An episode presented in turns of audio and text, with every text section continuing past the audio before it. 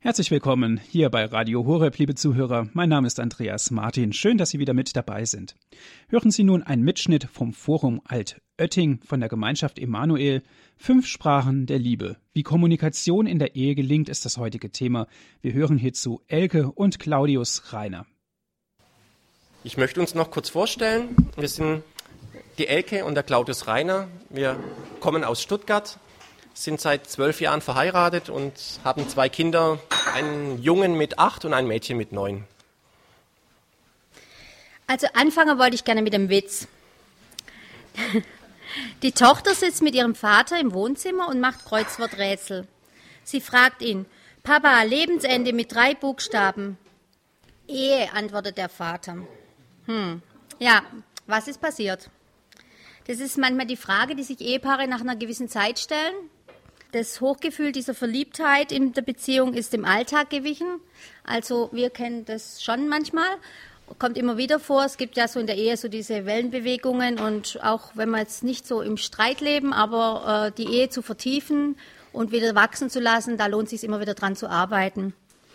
Ähm, auf der Straße hat man mal Kinder gefragt, die acht Jahre alt waren. Wie kann denn ein Fremder feststellen, ob zwei Menschen verheiratet sind? Dann hat der Junge gesagt, ja, wenn sie den gleichen Kindern hinterher schreien. Und einen anderen haben sie gefragt, ähm, was kann man denn dafür tun, dass die Liebe hält? Dann ähm, hat auch ein achtjähriger Junge gesagt, das finde ich auch einen ganz guten Tipp für Männer. Sei ein guter Küsser, vielleicht vergisst deine Frau dann, dass du nie den Müll rausbringst. ähm, deshalb seid ihr jetzt alle hier, um diese guten Ratschläge zu vertiefen mit uns. Und da müssen wir uns aber zuerst doch mal fragen, was ist denn eigentlich die Ehe? Und das hebräische Wort für Ehe bedeutet anhangen und es bedeutet stark miteinander verbunden sein, dass diese zwei Teile sich nicht mehr trennen. Und deshalb ist auch die Ehe eben die engste aller möglichen menschlichen Beziehungen, die von Liebe, Vertrautheit und Nähe lebt. Nur dann ist es eben eine, eine enge Beziehung. Und aus der biblischen Sicht ist ein Ehebund eine freiwillige treue Zusage, ohne dass eine Gegenleistung verlangt wird. Also das finde ich, muss man sich mal auf der Zunge gehen lassen, weil oft ist es ja so, dass man schon so eine Gegenleistung eigentlich erwartet. Aber ein Ehebund ist es eben ohne Gegenleistung. Und diesen Bund, den können wir auch nur deshalb als Christen auf Lebzeiten eingehen, weil wir in uns eben als Christen diese tiefe Liebe Gottes spüren. Und die macht uns eben Mut, weil ich finde schon, man braucht Mut, um auf Lebzeiten so sowas einzugehen, ein Ehebund ohne Gegenleistungen. Ähm, in unserer Gesellschaft ist es aber jetzt so, dass die Eheleute meistens nur noch einen Ehevertrag schließen. Und ein Ehevertrag, das ist eine Abmachung zwischen zwei Parteien, in dem genau festgelegt wird, was einer tun wird, falls ein anderer etwas tut oder unterlässt. Ihr merkt den Unterschied. Es ist schon irgendwie fordernd, gebend, was der eine nicht tut, was der andere tut. Also Liebe im christlichen Sinne, von der wir hier sprechen, ist kein abstraktes Ding, sondern das ist eine Entscheidung. Das ist nicht nur ein Gefühl, sondern es ist Liebe. Für die Liebe entscheidet man sich. Und deshalb können wir auch was dafür tun, für diese Liebe. Also zur Liebe gehören immer Taten, auch ähm, ein Opfer bringen ist wichtig in der Liebe, eben ohne diese Gegenleistung. Aber das ist in der Theorie oft einfacher als in der Praxis. Dazu ein äh, ganz nettes Beispiel. Ein junger Mann hat einmal an seine Freundin geschrieben, mein Liebling, mein Liebling, mein Liebling, ich liebe dich, ich liebe dich, ich liebe dich. Ich würde durch Feuer und Wasser gehen, um dich zu sehen. PS, wir sehen uns heute Abend an der Bushaltestelle, wenn es nicht regnet. Also wenn wir uns da jetzt eben fragen, wo ist denn die Liebe geblieben in all den Jahren oder was macht denn unsere Ehe wieder lebenswert, dann ist es wichtig, nochmal zu wissen, Liebe, beständige Liebe ist eine Entscheidung. Und deshalb ist es auch wichtig, den Blick liebevoll und ganz achtsam auf uns selber und auch auf den Partner zu richten.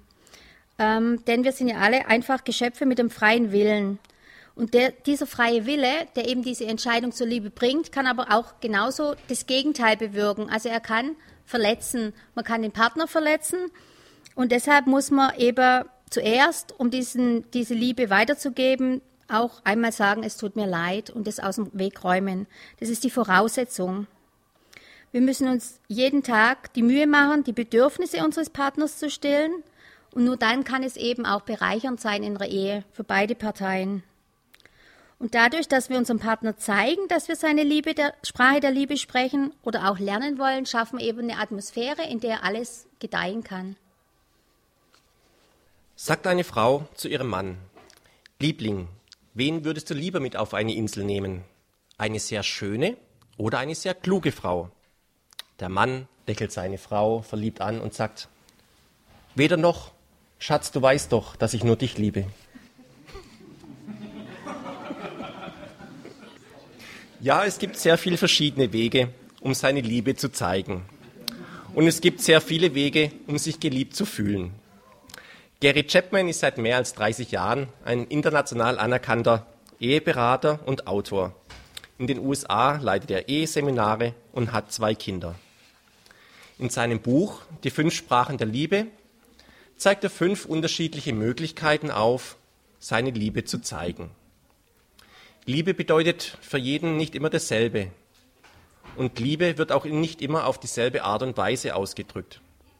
Was für den einen richtig ist, kann für den anderen falsch sein. Gary Chapman sagt, jeder Mensch hat eine sogenannte Muttersprache der Liebe. Diese Muttersprache vermittelt uns das Gefühl, angenommen zu sein, geliebt zu werden. Wenn unser Partner diese, diese Liebessprache spricht, können wir unseren sogenannten Liebestank auffüllen und wir können wie eine Blume erblühen. Uns geht es gut, wir fühlen uns wohl, sind zufrieden und glücklich. Es ist wichtig für eine gut funktionierende Ehe, immer wieder diesen Liebestank aufzufüllen. Ich will euch jetzt mal ganz kurz diese fünf Sprachen vorstellen. Die erste Sprache ist Lob und Anerkennung, indem wir unserem Partner sagen, ich liebe dich, du bist wunderbar oder ihm Komplimente machen, sagen, du siehst großartig aus. Die zweite Sprache sind Geschenke, Geschenke, die von Herzen kommen. Blumen sind hier eine Möglichkeit, die Liebe zu zeigen oder andere kleine Geschenke. Nicht jedoch das große Geschenk, wo bloß einmal im Jahr kommt. Die dritte Sprache ist die Zärtlichkeit. Wir können unseren Partner an die Hand nehmen, ihn umarmen, ihn küssen, mit ihm schlafen. Die vierte Sprache ist die Zeit zu zweit. Wir nehmen uns Zeit für den anderen, indem wir unsere Aufmerksamkeit ausschließlich unserem Mann oder unserer Frau widmen. Und die letzte Sprache ist die Hilfsbereitschaft. Etwas füreinander tun, ein Essen vorbereiten, einander praktisch dienen. Jeder von uns bevorzugt eine dieser Möglichkeiten, seine Liebe auszudrücken. Und möchte auch gern, dass er die Liebe so entgegengebracht bekommt in dieser Sprache. Es gibt allerdings auch Menschen, die sprechen zwei Sprachen gleichzeitig gut.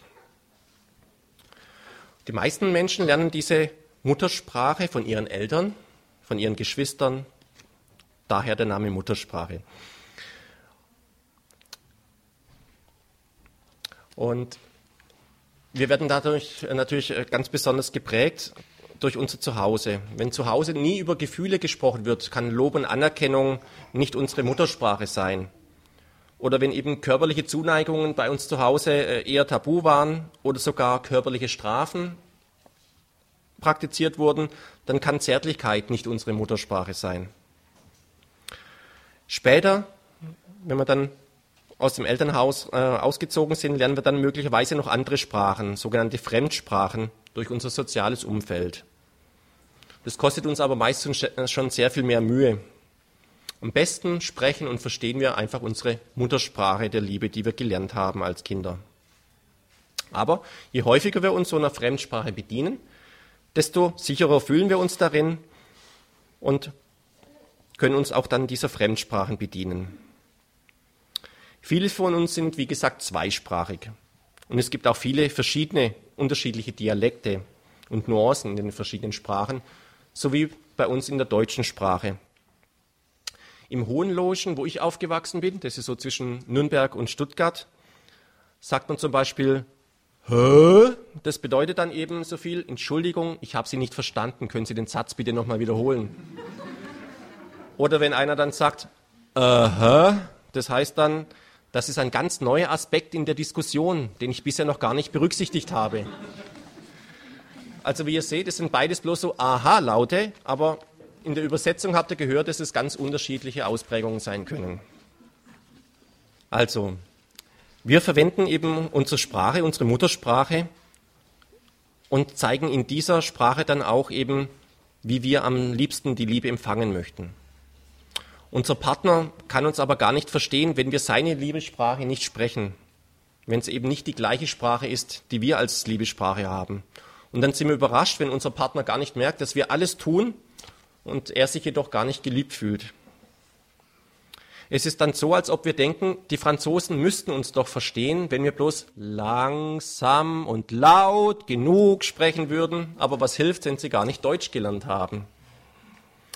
Und in der Ehe kommen wir immer wieder mal an den Punkt, wo wir uns die Frage stellen, wenn er mich, wenn er mich lieben würde, hätte er oder ich gebe mir doch die größte Mühe, aber sie versteht mich nicht. Und wir müssen eben die Liebessprache unseres Partners versuchen zu lernen wie eine Fremdsprache. Wir müssen seine Sprache der Liebe lernen.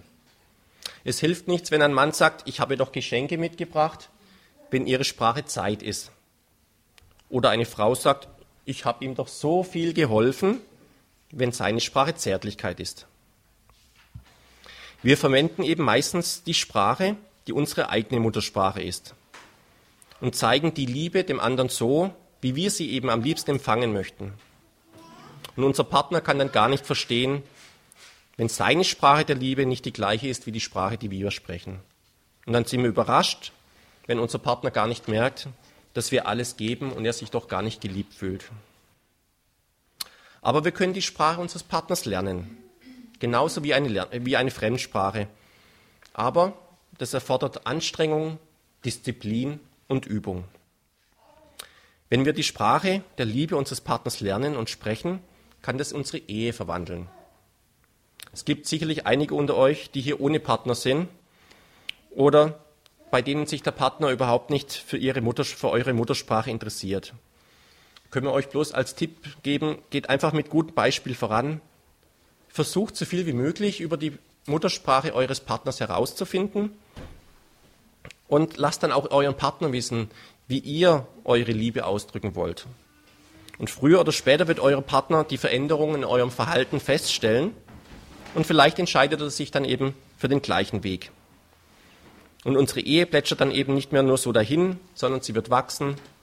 Und man geht als Ehepaar immer wieder einen Schritt weiter und wächst tiefer zusammen. Bevor ihr anfangt, die Sprache eures Partners zu lernen, fragt euch bitte, wie ist denn meine Grundeinstellung in meiner Beziehung? Beurteile ich den anderen ständig und womöglich kritisch? Gerade in unserer Welt, wo alles so kritisch begutachtet wird, ist es wichtig, dass wir den Partner eben nicht kritisch sehen, sondern mit einem liebevollen Blick, um zu erkennen, was unser Partner braucht, damit er sich wirklich geliebt fühlt. Wir stellen euch jetzt die fünf Liebesprachen von Gary Chapman einzeln vor und ihr versucht beim Zuhören bitte folgende Fragen im Blick zu haben, die wir hier auch aufgeführt haben. Erstens, welche Dinge, die euer Partner tut oder unterlässt, verletzen euch am meisten? Dabei sind so negative äh, Verwendungsformen oft hilfreich, dass ihr das leichter rausfinden könnt. Zum Beispiel, ich bin am Boden zerstört, wenn mein Partner mich kritisiert. Dann ist für euch Lob und Anerkennung eine wichtige Sprache. Oder euch stört es eben sehr, wenn der Partner beim Essen Fernschau äh, Fernseh schaut oder sich nicht unterhält mit euch. Und dann ist eure Sprache wahrscheinlich Zeit zu zweit. Die zweite Frage, die ihr bitte im Auge behaltet, ist, Worum habt ihr euren Partner bisher am häufigsten gebeten? Zum Beispiel früher von der Arbeit nach Hause zu kommen, dann wird eure Sprache Zeit zu zweit sein. Oder ihr bittet ihn oft, euch im Garten zu helfen oder das Auto zu waschen, dann ist eure Sprache Hilfsbereitschaft. Und die dritte Fragestellung, wie zeigt ihr eurem Partner gewöhnlich, dass ihr ihn liebt? Wenn ihr selber gern oft Komplimente verteilt, dann sprecht er eben auch die Sprache Lob und Anerkennung. Und wenn er eurem Partner gern kleine Geschenke mitbringt, wird Geschenke eine eurer Sprachen sein. Seid 17 Jahren korrigierst du mich, egal was ich sage, sagt der Mann zu seiner Frau. Daraufhin sagt die Frau, seit 18 Jahren, seit 18 Jahren, mein Schatz. Also, die erste Sprache wäre Lob und Anerkennung, die wir uns mal genauer ansehen wollen. In der Bibel steht auch schon, freundliche Worte sind wie Honig, süß für den Gaumen und gesund für den ganzen Körper. Also diese Sprache zu erlernen, Lob und Anerkennung, wird denen wahrscheinlich besonders schwerfallen, denen Kritik sehr leicht über die Lippen geht. Weil, ähm, ja, also die können halt schlecht loben und anerkennen, sondern eher kritisch ihre Sachen äußern. Aber diese Mühe lohnt sich, da mal drüber nachzudenken, weil Worte haben sehr, sehr große Macht, besonders in einer Beziehung.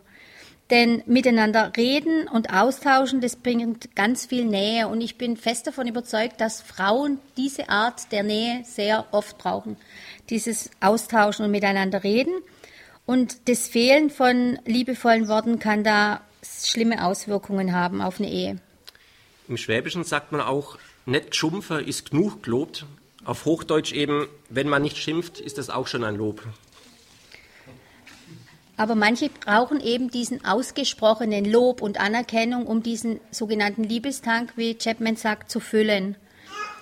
Ähm, ihr könnt Komplimente machen, wie gut ein Partner manche Dinge kann. Es stärkt ihn und Lob kommt eben am allerbesten, wenn es ganz kurz und knackig ist.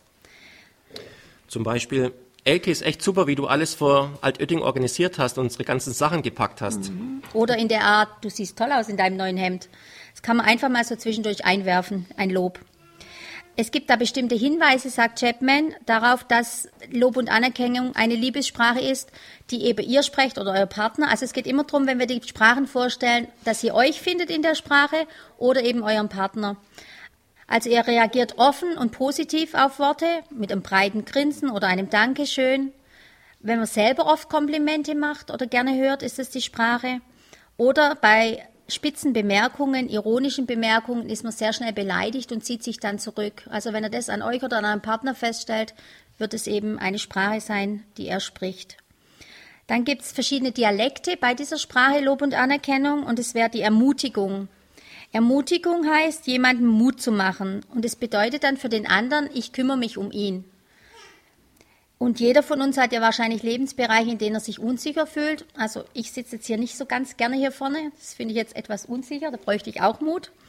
Aber ähm, man bekommt eben Selbstachtung, wenn man das mal hört, das war gut oder nicht gut. Und das setzt eben auch das ganze Potenzial eures, Ehe, eures Ehepartners frei, wenn ihr mal lobt, falls es seine Sprache ist.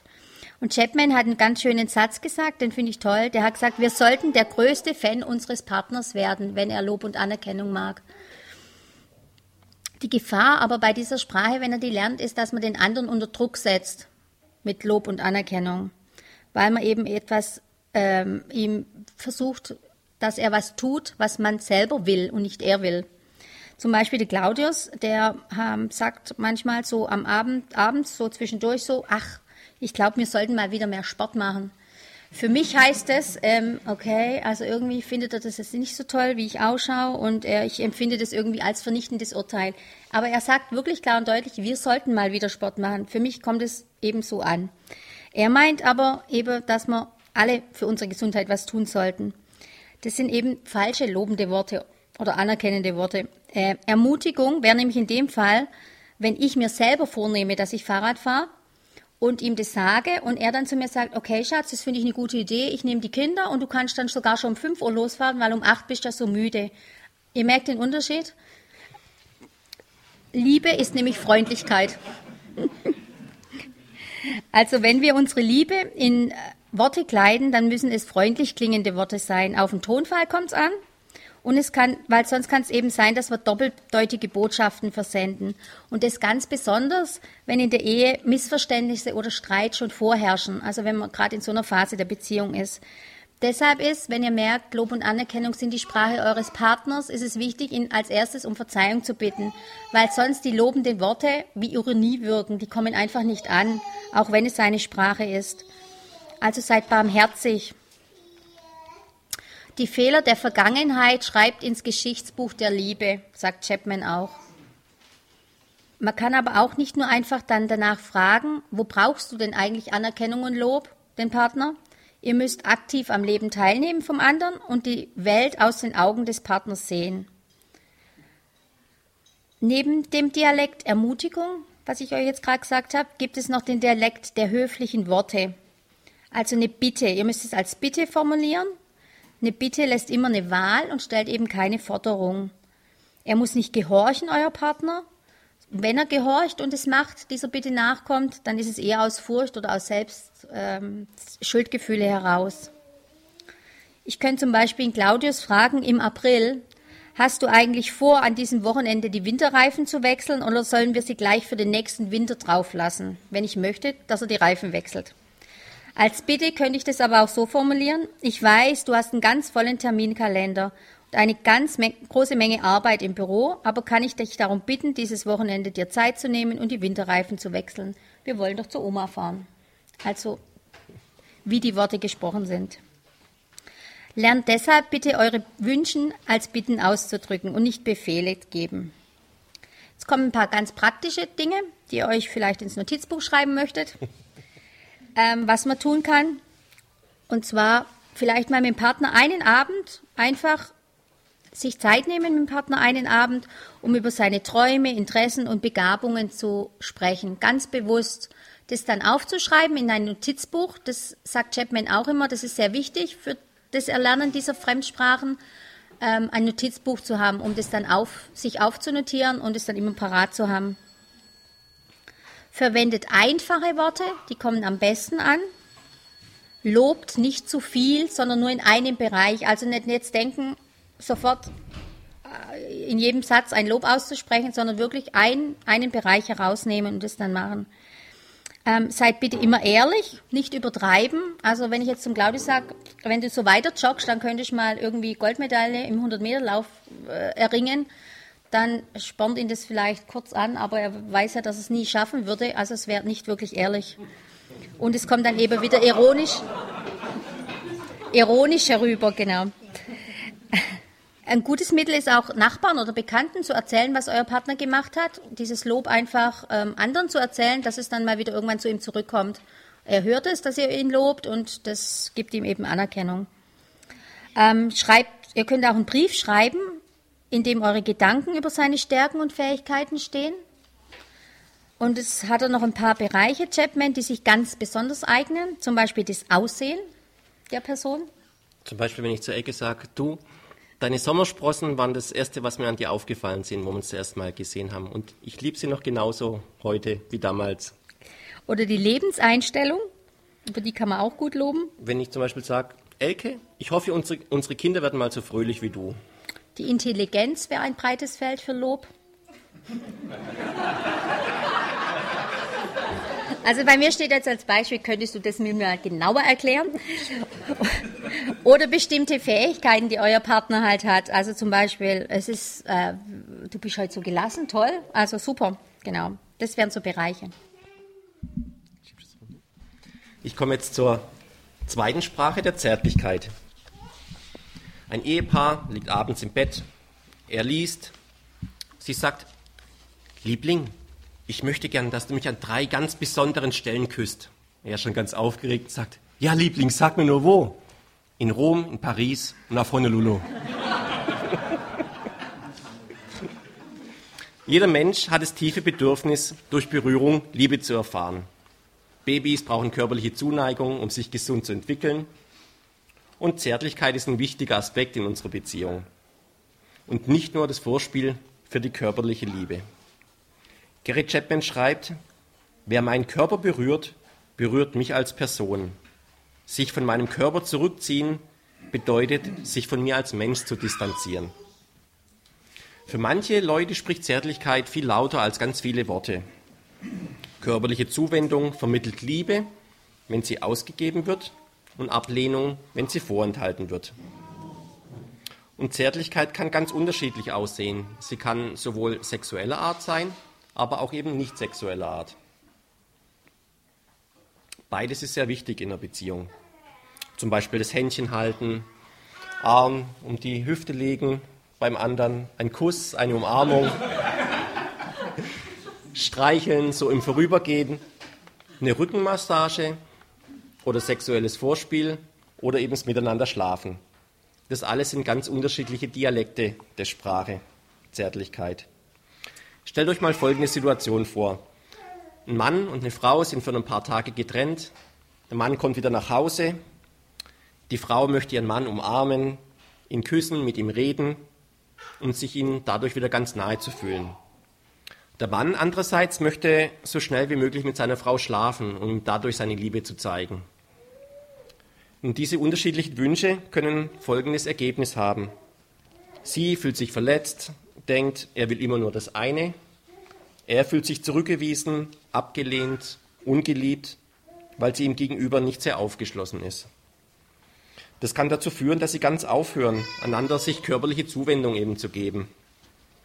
Und wenn die erste Sprache des Mannes Zärtlichkeit ist, dann liegt der Wunsch nach Sexualität nahe.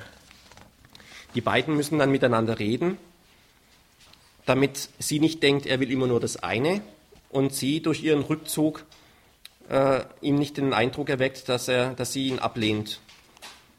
Es gibt bei Zärtlichkeiten, die wir bewusst und mit viel Hingabe austauschen, es gibt Zärtlichkeiten, die wir bewusst mit viel Hingabe austauschen, zum Beispiel eben das Rückenmassieren, eine Massage oder auch das sexuelle Vorspiel. Und es gibt Zärtlichkeiten, die einfach so im Vorübergehen stattfinden, dass ich so zufällig die Hand berühre vom anderen, so beim Kaffee eingießen, den anderen kurz streife. Und wir müssen eben verstehen lernen, welche Art von Zärtlichkeit unser Partner braucht, ihm, welche Art von Zärtlichkeit dem Partner wichtig ist. Und wichtig ist zu wissen, Menschen, deren Muttersprache die Zärtlichkeit ist, haben ein emotionales Bedürfnis danach, ihren Partner zu berühren. Viele Frauen werden jetzt sagen, aha, mein Partner scheint sich immer Sex zu wünschen, dann muss wohl das seine Liebessprache sein. Aber diese Schlussfolgerung ist falsch. Um die Sprache zu identifizieren zu können, muss man zuerst die körperliche von den emotionalen Bedürfnissen trennen. Bei Männern hat der starke Drang nach Geschlechtsverkehr körperliche Ursachen. Männer werden mit dem natürlichen Drang nach sexueller Erleichterung geschaffen. Und mit dem emotionalen Bedürfnis, das über die Liebessprache gestillt werden kann, ist nicht die Sexualität gemeint, die eben nur mit Sex verbunden, äh, die Zärtlichkeit gemeint, die nur mit Sex verbunden ist, sondern wenn eben bloß eben die, die Sexualität immer im Vordergrund steht, dann ist eben seine Liebessprache nicht Zärtlichkeit, sondern dann müssen die anderen Dialekte eben auch mit dabei sein. Der Liebesakt ist eben bloß ein kleiner Dialekt von der, von der gesamten Zärtlichkeit. Und wenn ihr aus einer Familie kommt, wo mit diesem Thema nicht so offen umgegangen wurde, kann der Bereich ziemlich schwierig für euch sein in eurer Ehe. Aber er ist eben wichtiger Bestandteil der intimen Beziehung in der Ehe und wir alle können diese Liebessprache lernen. Stellt euch einmal folgende Fragen, um herauszufinden, ob jetzt Zärtlichkeit die Liebessprache von eurem Partner ist. Genießt der Partner das Händchen halten? Mag der Partner es, wenn er auf liebevolle, nicht sexuelle Art und Weise berührt wird? Mag er es, umarmt zu werden, geküsst zu werden, ohne dass es als sexuelles Vorspiel empfunden wird? Wie geht er mit den Kindern um? Tollt er gern mit ihnen? Kitzelt er sie gerne? Macht er gern Ringkampf mit ihnen? Umarmt er die Kinder? Und wenn Zärtlichkeit für unseren Partner die wichtigste Sprache ist, um sich geliebt zu fühlen, müssen wir ihm sehr viel körperliche Zuwendung geben.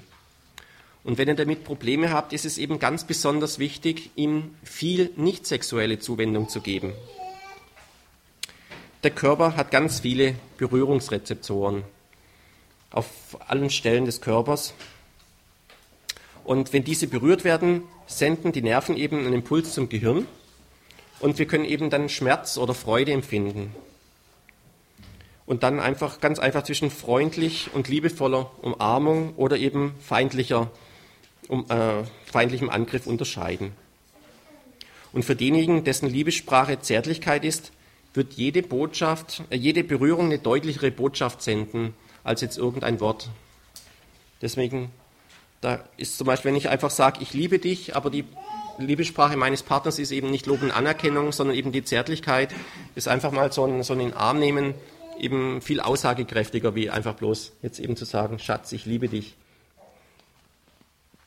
Wichtig ist dabei, ganz auf unseren Partner einzugehen und herauszufinden, welche Berührungen für ihn so wichtig sind, welche Berührungen er mag und welche Berührungen eben da bei ihm diese, diese Liebe eben auslösen, dass es bei ihm richtig ankommt. Ich möchte euch hierzu eine kleine Geschichte erzählen äh, von Neil Armstrong. Ihr kennt ja alle den historischen Satz, den er gesagt hat, als er den ersten Schritt auf den Mond gemacht hat, wo er gesagt hat, das ist ein kleiner Schritt für den Menschen, aber ein riesiger Sprung für die Menschheit. Und als er zurück in die Mondlandefähre geklettert ist, soll er noch folgenden Satz gesagt haben: Good luck, Mr. Gorski. Bei der NASA hat man dann überlegt, wen meint er da mit Mr. Gorski? Wem hat er da denn viel Glück gewünscht? Haben sie keinen Mitarbeiter gefunden, der Gorski heißt. Dann haben sie gedacht, ja, vielleicht hat er einen russischen Kosmonauten gemeint. Gab auch keinen russischen Kosmonauten. Und er wollte sich zu der Zeit damals auch nicht dazu äußern, was er jetzt damit gemeint hatte. Etliche Jahre später hat mal ein Journalist wieder darauf angesprochen und hat, äh, hat er dann hat Neil Armstrong gesagt, jetzt könnt ihr darüber sprechen, da der Mr. Gorski zwischenzeitlich gestorben sei. Und hat er erzählt, in seiner Kindheit hat er mal Baseball gespielt und dann ist, dabei ist der Ball dann auf die Veranda bei den Nachbarn geflogen. Und ist so rübergegangen und der Ball ist direkt unter dem Schlafzimmerfenster von den Nachbarn zum Liegen gekommen. Und als er den Ball aufgehoben hat, hat er gehört, wie die Frau zu ihrem Mann gesagt hat, du willst Sex von mir? Du wirst wieder Sex mit mir haben, wenn der Nachbarsjunge auf dem Mond spazieren geht.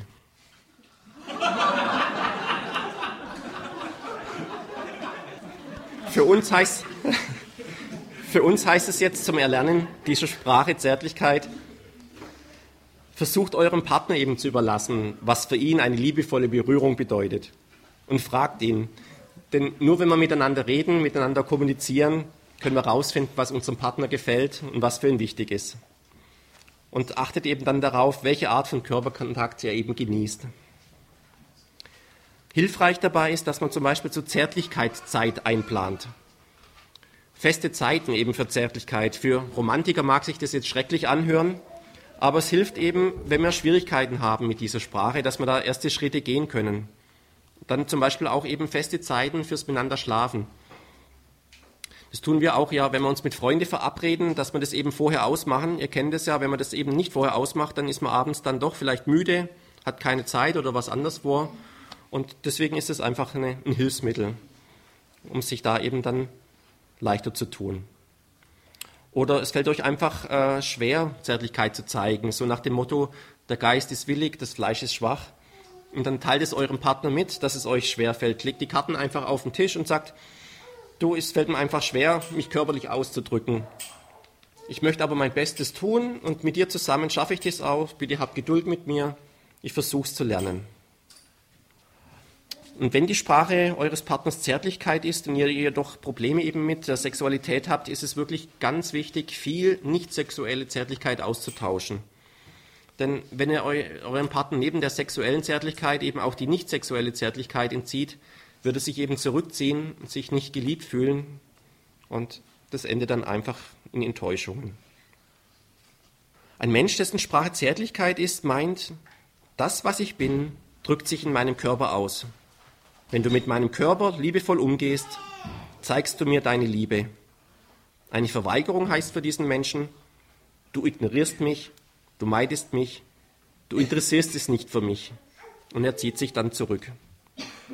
Im Alltag ist es dann einfach wichtig, dass man sich möglichst oft zufällig berührt, zum Beispiel beim Zeitung lesen, auf dem Sofa, wenn man nebeneinander sitzt, den Arm um den anderen legen, im Kino den anderen berühren, beim Einkaufen die Hand ergreifen, einfach solche Beispiele. Und ganz besonders ist es für Partner, für die Zärtlichkeit wichtig ist, dass man sie in Krisenzeiten berührt, in den Arm nimmt, bei Unfällen, bei Krankheiten, bei Zukunftsängsten, ähnlichen Punkten.